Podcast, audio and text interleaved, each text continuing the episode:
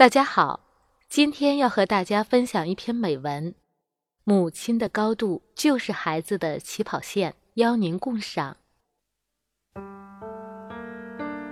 我隔壁的邻居是一对二十多岁的年轻夫妇，带着一个五六岁的小男孩。年轻女人似乎没有开心的时候，几乎每天都会扯着嗓门训斥孩子。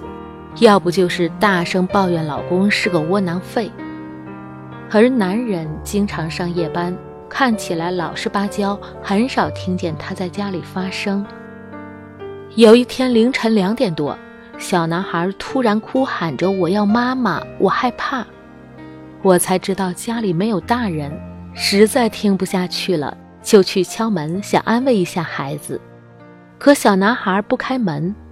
就这样断断续续哭了两个多小时，直到大概六点才听到那个妈妈回来的声响，以及她用一贯的大嗓门责骂孩子胆小。我当时心想：怎么把这么小的孩子独自放在家里呢？后来才听说，这女人没有工作，平日里混迹于棋牌室。那晚她很可能是去通宵打麻将了。作为母亲，连不能让孩子独自在家的责任心和常识都没有，我深深地为他家的孩子担忧。事实上，我的孩子告诉过我，这个小男孩并不受同龄小朋友的欢迎，脏话连篇，不合群，动不动就打人。一个心智不成熟、缺乏责任感、终日负能量满满的妈妈。给不了孩子家庭的温暖，更给不了孩子足够的尊重和爱。写到这里，我不禁想起了一个相反的例子来。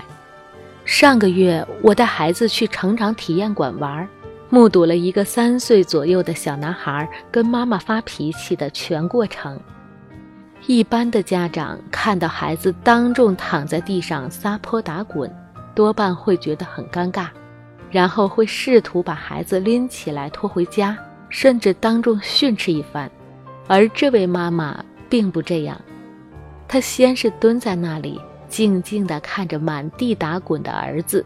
等儿子稍微平静点了，她轻声地说：“这里真的好有趣呀，你还想玩？可是妈妈却说该回家了，你就生气了，特别特别生气。”这时，小男孩点点头，边擦眼泪边委屈地看着妈妈。可是妈妈真的有事，我们必须回家了。有时间妈妈还带你来，下次我们早点来，争取玩遍所有角色，好不好？小男孩闻言，两眼放光。警察、赛车、考古、做蛋糕，这些我都要。那咱们下次。可要抓紧时间出门，不能磨蹭喽。好，一场母子大战还没有开始就已经结束。我很好奇，便厚着脸皮追上这对母子，问道：“这位妈妈，我看您很会安抚小孩子，您是做教育相关工作的吗？”那位妈妈愣了一下，微笑着说。不是的，小时候我妈也是这样跟我说话的，我就直接偷懒搬过来了。这哪是偷懒，这分明是智慧的传承。原来真正好的育儿理念适用于不同的时代，好妈妈至少会让三代人受益。社会学有个词叫做代际复制。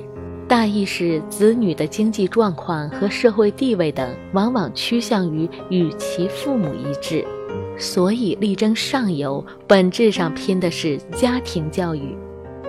于是，在家庭中承担大部分子女教养工作的母亲，是否有足够的教育智慧，就显得格外重要。莫言在诺贝尔文学奖的领奖台上说。最要感谢的人是母亲，这位普通的农村妇女。当儿子因不小心打破家里仅有的暖水瓶而战战兢兢时，她没有打骂，那一声叹息足以让儿子懂得生活不易，珍惜眼前的一事一物。当儿子被周遭的人取笑样貌丑陋时，他告诉儿子：“你善良，你做好事，你美着呢。”用言行帮助儿子重拾自信。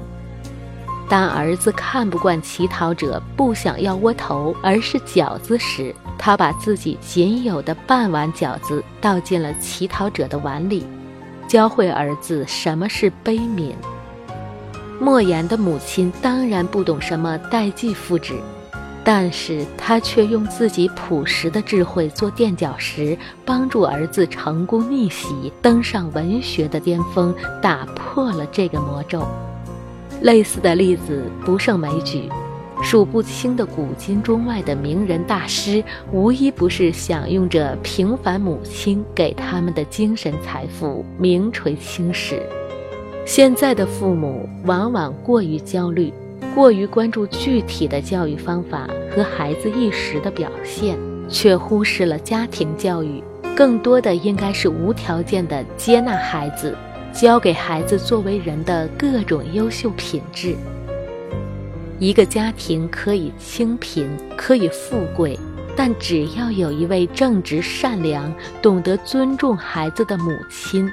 就能给孩子提供向上的动力，就是孩子的天堂。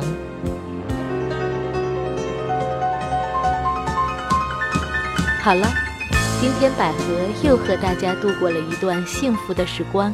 主播百合再次期待与您相约，坚持读，再见。